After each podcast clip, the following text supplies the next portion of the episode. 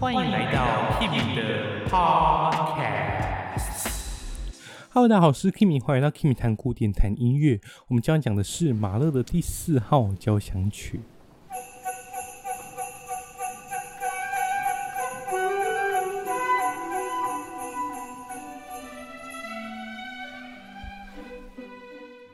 可能会有一些听众有疑问说：“诶，你之前不是已经讲过马勒第四号了吗？”是没错，但是当时其实有小有一个小故事，我在这边跟你们分享。诶，当时我做完马勒第四号之后，它竟然整个档案就浑水毁损了，所以我只好再重录一次。那重录的过程中，我就越来越不开心，所以当时其实录的不太好。如果你现在再去找我 Podcast 的第十一集，就是我当时讲马勒第四号的那一集的话，你会发现它已经不见了，因为我把它下架了。我在这边今天再重讲一次，稍微再多整理一些东西，希望会给你们一点收获。好，那我们讲到马勒第四号交响曲，就会想到它几个特别的点。第一个就是它的演奏时间，你看它第一、第二、第三号都演奏时间都非常的久，超过一个小时嘛。但是马勒第四号交响曲其实不到一个小时。那马勒第四号的第四乐章，就是女高音独唱《天堂生活》的那个乐章，本来是马勒第三号的第七乐章。但是啊，因为一首交响曲有七个乐章，那实在太夸张了。那马勒第三号有六个乐章嘛，那这个六个六个乐章的演奏时间已经超过一百分钟了。哇，你想想看，一首交响曲一百分钟，然后没有中场休息，这个基本上很难坐得住啊。如果再加一个乐章，那根本就不可能了。那这个乐章还有一个反常的点，就是它的编制。编制在第一、第二、第三号也都是非常非常的大。例如说，第一号交响曲它用了八支法国号，第二号交响曲它用了一整个合唱团，第三号交响曲还有加入了儿童的合唱团，但第四号他没有合唱团，而且只有一个女高音。然后马勒还指示那个女高音要唱得像小孩一样天真无邪。而且在整首交响曲，他也舍弃了那些厚重的低音铜管，就是低音号跟长号。那他的第二号到第四号交响曲也被称为少年魔号交响曲嘛，因为他在这三首交响曲都使用到了他少年魔号曲集的元素。例如说，这个第四乐章就是天堂生活，它本来。也是在《少年魔号》曲集里面的，但是因为他这个第四乐章已经用过了，所以他后来就从《少年魔号》曲集当中把它抽出来。这首交响曲也是马勒他在担任维也纳宫廷歌剧院的总监之后所写的第一首交响曲。那这首交响曲大概是在一八八九到一九零零。他是在一九零零年把这首交响曲写完，那他担任维也纳歌剧院的总监是在一八九七年。那第三号交响曲他是在一八九六年所写完的。接下来我们进入到第一乐章，第一乐章其实什么都不用讲，你们会发现这是一个非常非常无忧无虑的音乐，一开始就很像雪橇，就是那种童话故事的感觉吧，你们听听看。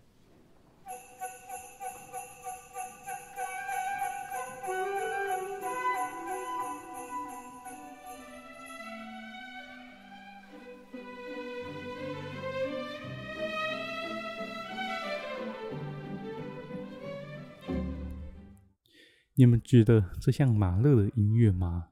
这首交响曲，他一九零一年马勒亲自指挥在慕尼黑首演的时候，当时评价其实不太好，因为你看他之前的交响曲嘛，第一、第二、第三都是非常怎么说，非常庞大吧。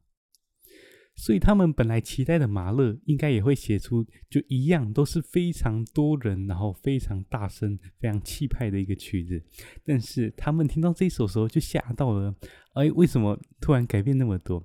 然后他们就不喜欢这个，就会觉得这怎么那么难听，这不堪入耳啊！在这首交响曲的开场，你就可以听到一个小彩蛋。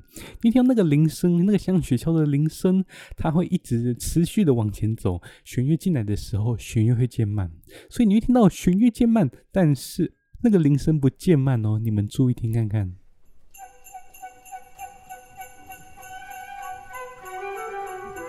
小提琴要进来了。有没有觉得音乐好像没有对到？但其实这就是马勒写的。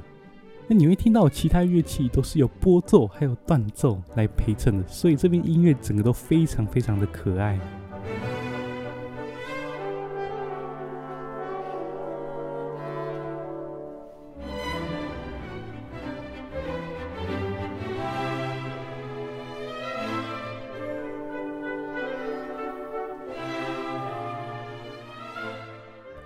再来，一般的交响曲第一主题跟第二主题，他们通常都会做对比。例如说，第一主题如果是非常阳刚的，第二主题就会是比较阴柔的。反之，如果第一主题是比较柔的，通常第二第二主题就会比较积极 active 一点。那但是呢，你刚刚听到那个第一主题，对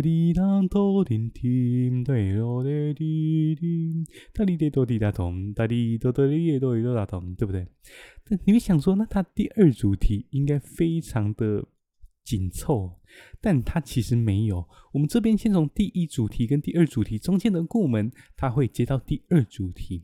那第一主题它接第二主题中间，它会是以加速的方式，突然让你经过一段比较比较轰轰烈烈的音乐之后，第二主题它还会是更柔的音乐，它比第一主题还要更柔。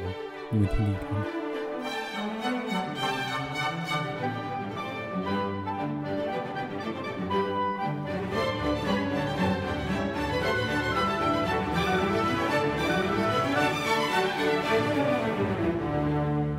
大提琴非常美的第二主题，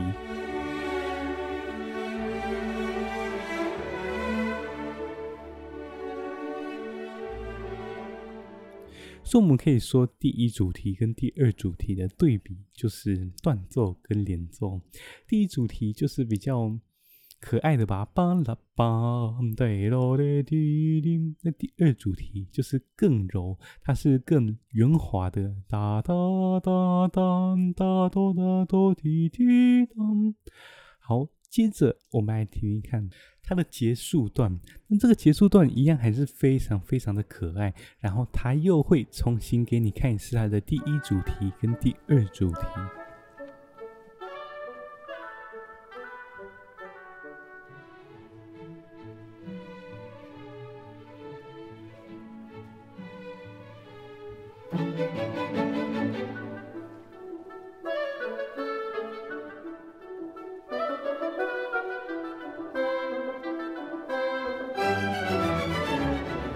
还是用一样的节奏哦，就是这个叭叭棒棒棒，这个短短长。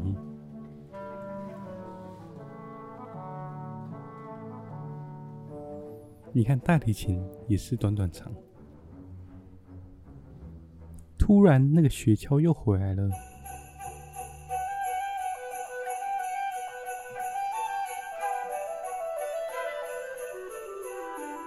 小提琴一样也会出来，但是这时候你会发现整个音乐都变得更丰富了。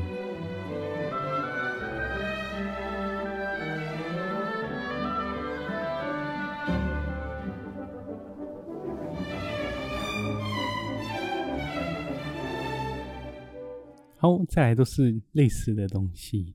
我们直接跳到发展部，发展部挑几个比较有意思的地方好了。首先，你们先听一看这段音乐。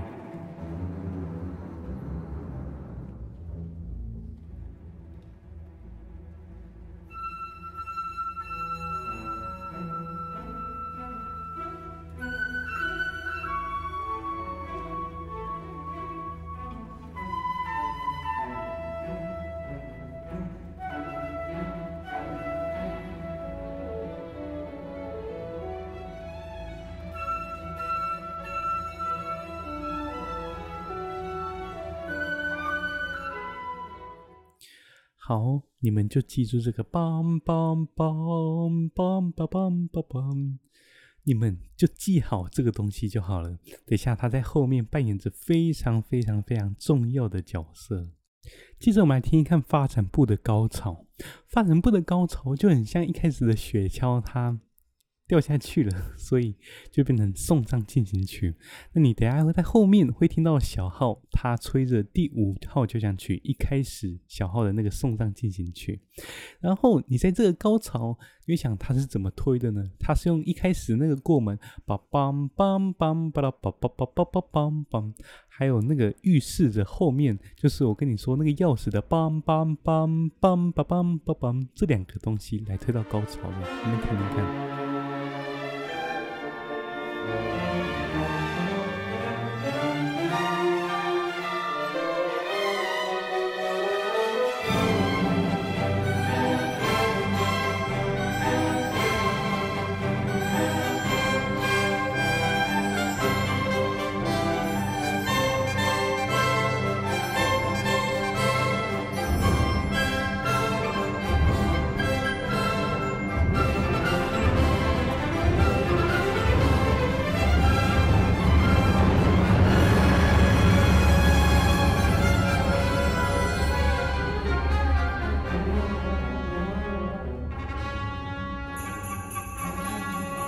注意小号哦。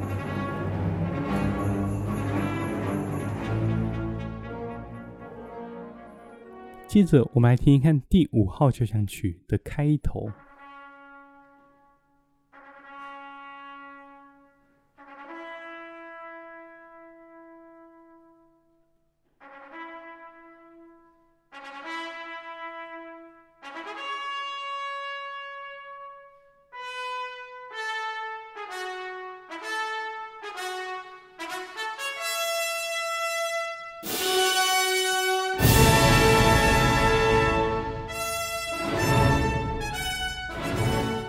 再来它的发展部就会推回在线部，不过它这边推的非常非常的酷。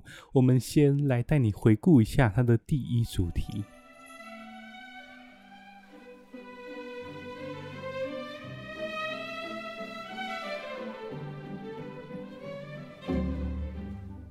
记住了吗？哒滴答咚滴滴，哒哒哒滴滴，哒滴哒滴答咚，哒滴哒哒滴哒哒哒咚。再来，我们来听一看发展部退回在线部，因为听到一模一样的东西，只是它拖了非常久，而且非常的不明显。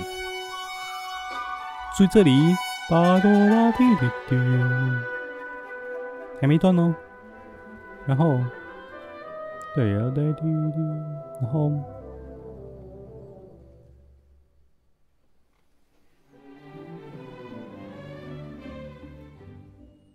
是不是有点难以想象啊？我先把第一主题拆成后面的样子给你们听听看。这个称为一号，第二号呢？三号、四号。再来发展部回到再现部这边，我会用编号来告诉你现在主题走到哪里了。一号，二号，三号，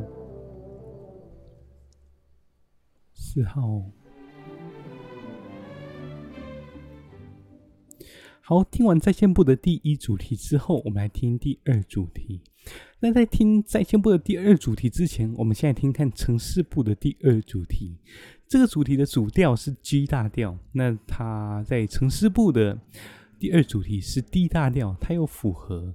然后回到在线部之后，它的第二主题会在主调，这个也有符合标准奏鸣曲式的规范。我们先听听看第二主题在城市部长什么样子。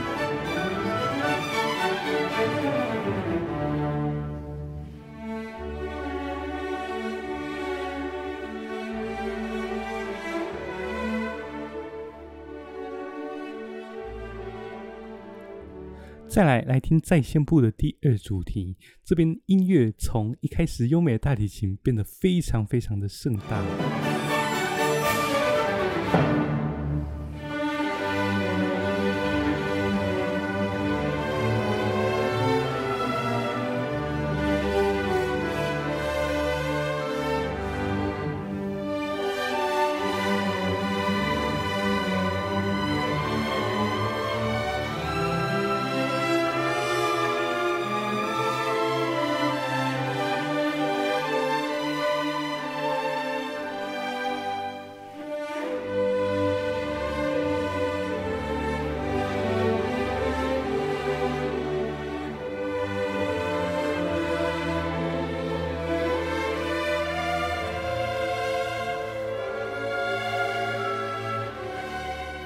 好，第二主题大概是长这样。接着我们来听一看整个乐章的结尾，它会从非常小声到非常大声，而且这个乐章它的结尾非常的干脆，你们听一看。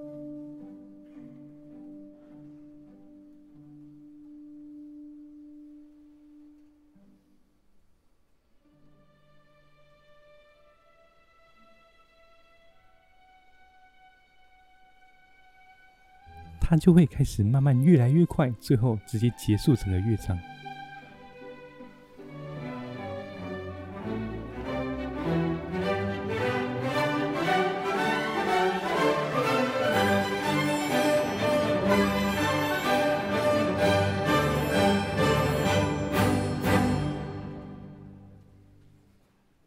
讲完第一乐章之后，我来介绍一个活动。这个活动叫做台北大师新秀音乐节，这是一个非常厉害的音乐节。这个音乐节的特色就是师资阵容非常的坚强，例如有纽约爱乐、阿姆斯特丹皇家大会堂、柏林爱乐乐团的首席，还有小提琴家作坊内金子等等。而且这些大师不会只坐在前面，还会分散在乐团各个角落，让每个学员都可以一睹大师的风采。学员大多也都是知名音乐学校的学生，甚至大赛的获奖者，都非常的厉害。他们会分别在八月十三、十四、十五，在高雄卫武营音乐厅、台中国家歌剧院以及台北国家音乐厅进行交响乐团的巡回演出。演出的曲目包括贝多芬的三重协奏曲，还有我们今天节目的主题马勒第四号交响曲。台北大师新秀音乐节的更多资讯都在本集的资讯栏。另外，主办单位也提供了抽奖奖品，就是本次交响乐团巡演的音乐会门票，总共会抽出一组，总共两张。如果你是在二零二二年七月十号之前听到这一集的节目的话，恭喜你，你有可能会获得抽奖的资格。现在就赶快去关注我的 IG KimiCLA Music，查看更多资讯哦。那我们回到我们今天的节目，我们来继续讲马勒第四号交响曲的第二乐章。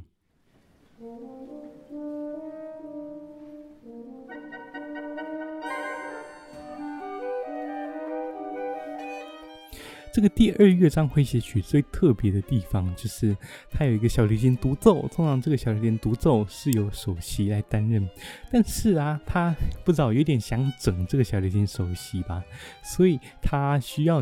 首席把四条弦全部调高一个全音，那这个调弦的动作其实就会代表着不同含义。例如说，圣桑的骷髅之舞，他就要求小提琴独奏把一弦调低一个半音，所以就是造成那个减五度会有死神的感觉，给你们听听看。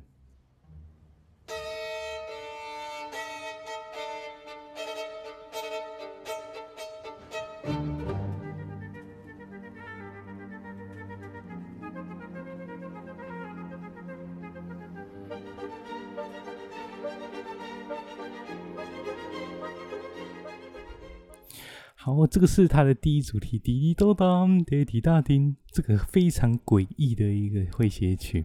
接下来，我们来到它的 B 段，就是它的中段，你会听到完全不一样的音乐。这边它就是一个非常慵懒、非常怎么说，非常舒缓的一个兰德勒舞曲，它就跟前面的主段形成非常强大的对比。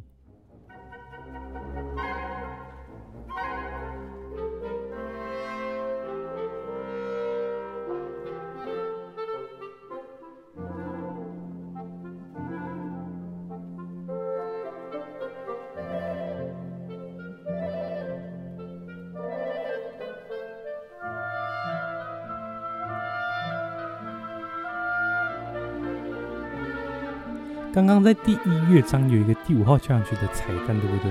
听这里，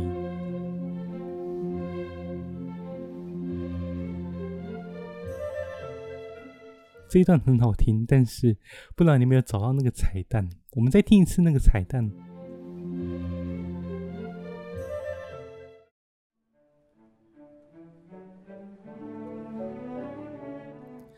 没错，就是用到了马勒第一号交响曲第一乐章的第一主题。那这个主题也采用自他《青年旅人之歌》当中的“今早我走过田野”。那这个曲子我也可以放在自己的资讯栏，所以你们也可以去听听看。好，第二乐章差不多就到这边了。接着我们来到第三乐章。第三乐章是一个非常特别的慢板。我觉得这个慢板，它马勒在里面写了非常多不一样的情绪。那其实这个曲子的架构，我们好像可以想到贝多芬第九号交响曲，对不对？因为贝九的第一乐章是奏鸣曲式，第二乐章是一个诙谐曲，第三乐章是慢板，第四乐章就是大合唱。那我们今天讲的马勒第四号，它也是第一乐章是奏鸣曲，第二乐章是诙谐曲，第三乐章是慢板。这个乐章也是在描写马勒的母亲。马勒母亲她在去世之前一直被受家暴，就被他爸，所以其实让马勒有一点产生了恋母情结。嗯、这个乐章就是在写他母亲的微笑，就是描写说他遇到什么事情就用微笑，就用慈爱来包容化解了一切。我们来听听看这个第三乐章。一开始你会在低音弦乐听到了拨弦，那这个非常稳定的拨弦，也可能是马勒的母亲给马勒的感觉。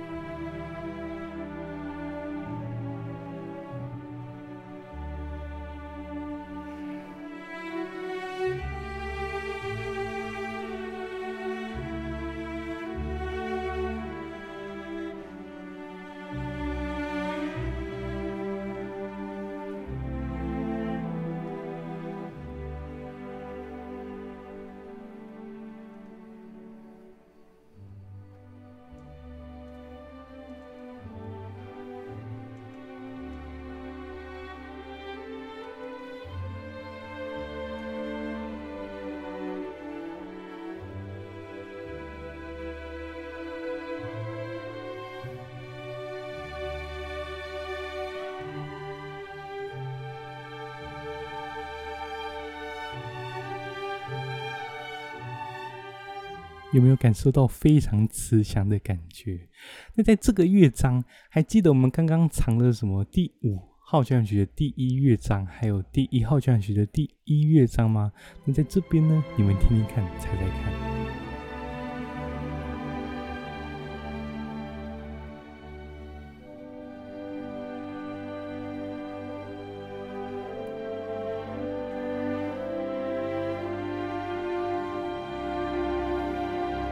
有听到吗？天地多的滴答答咚。但其实来自马勒的第二号交响曲《复活》，我们来听听看它最盛大的终曲。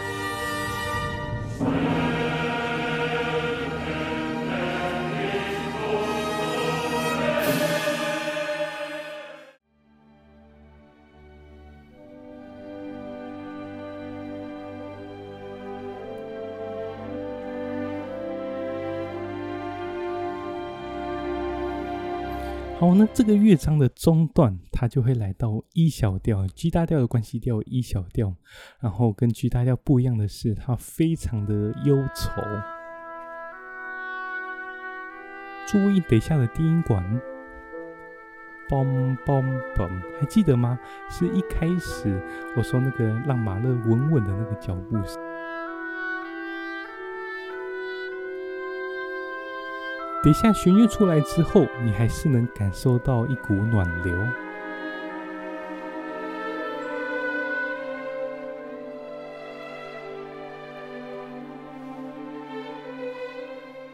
好，他经过这些悲伤的段落之后，他又会回到那个主段，只是先击待掉主段，他不像是刚刚那么虔诚的感觉了。现在他变得有一点活泼，他开始变换韵律了。你们听听看。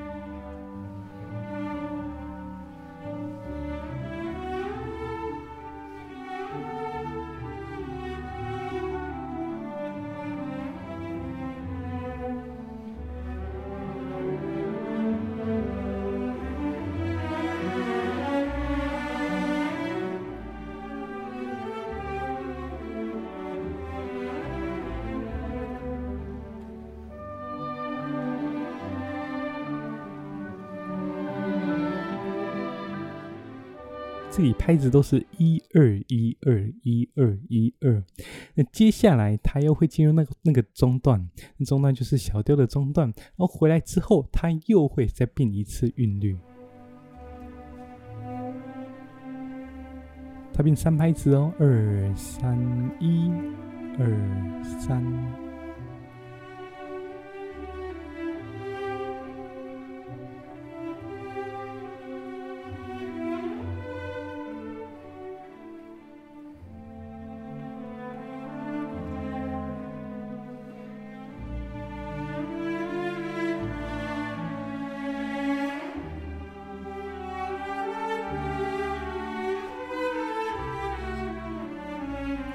会加快，一二三，一二三。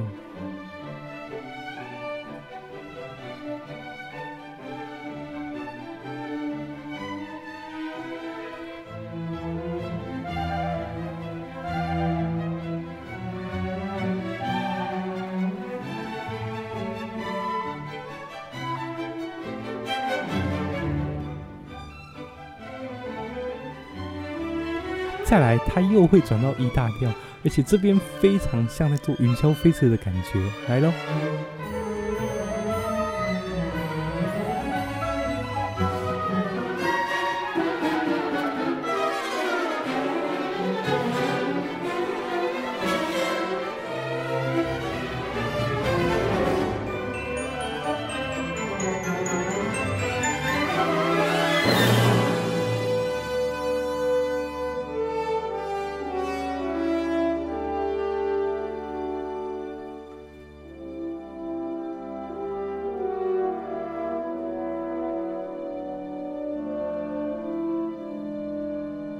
就缓下来了。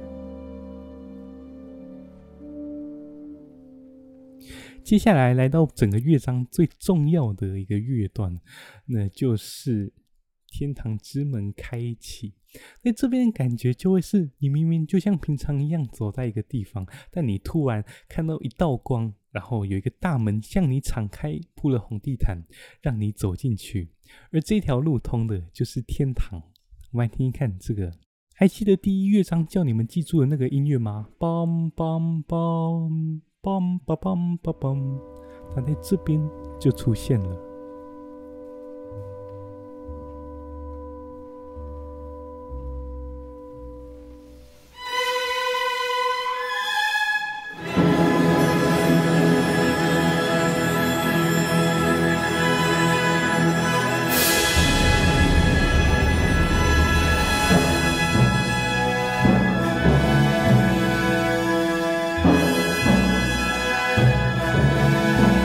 接下来的四个音，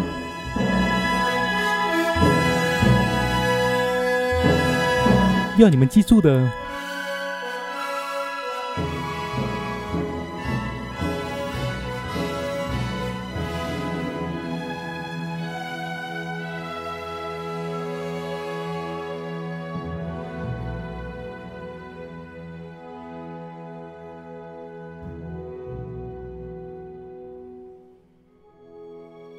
他突然安静下来了。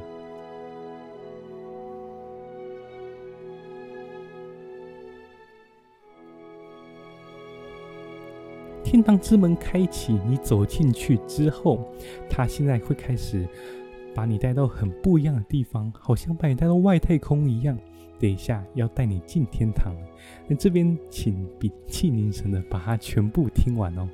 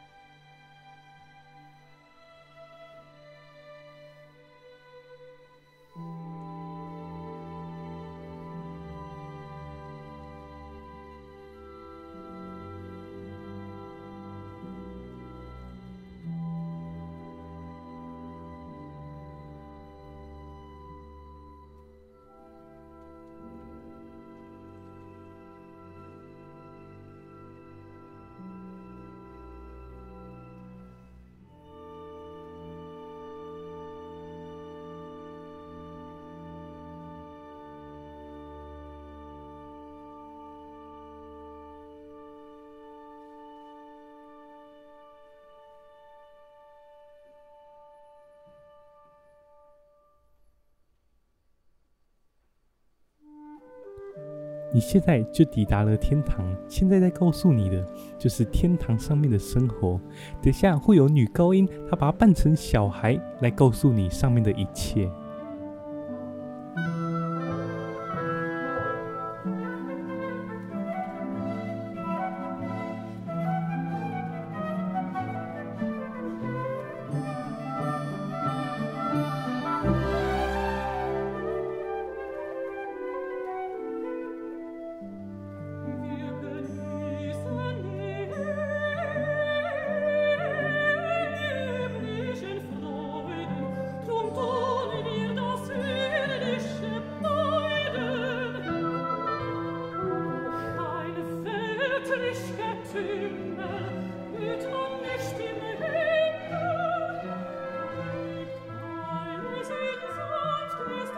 生活在快乐的天堂，放弃人间一切的生活，人间的那些鸟事，在我们这边都完全没有。我们活得非常的宁静，我们过着天使的生活，过着快乐的时光。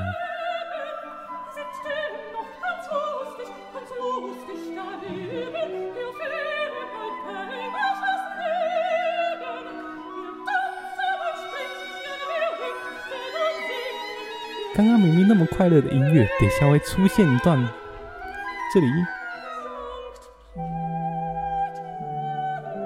这边他在讲的就是圣彼得还在看着我们呢。这边就好像是天堂，也不是完全自由的嘛。接着会进入到一开始的雪橇时，变得非常紧张。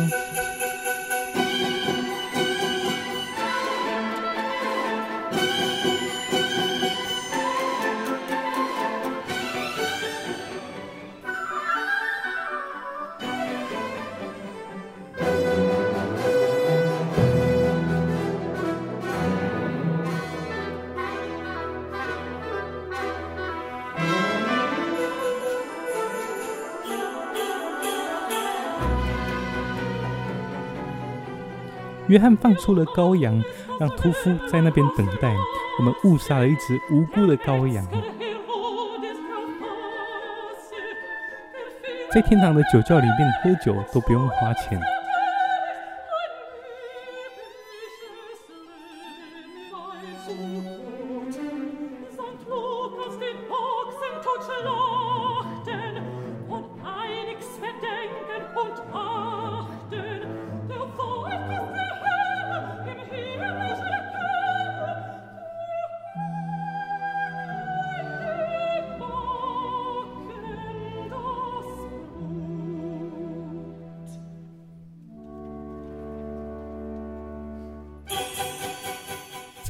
三节，我们就直接跳过。那稍微跟你们说一下，第三节在讲的就是他们的上面什么东西都有，什么梨子啊、葡萄啊、那些芦笋、药豆子、药草之类的，上面都有，还有什么鱼之类的也都有。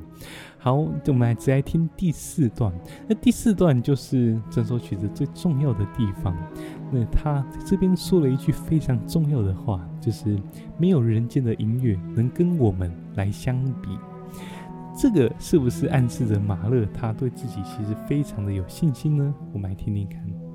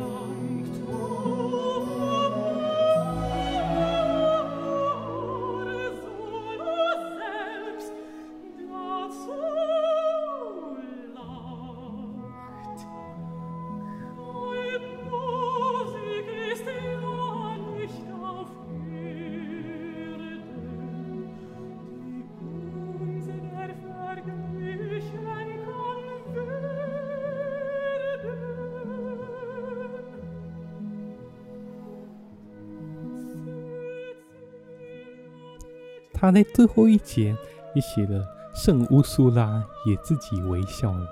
还记得圣乌苏拉吗？哎，好像前面忘讲，就第三乐章，他其实在写的就是圣乌苏拉的微笑。那这边在讲的就是马勒的母亲。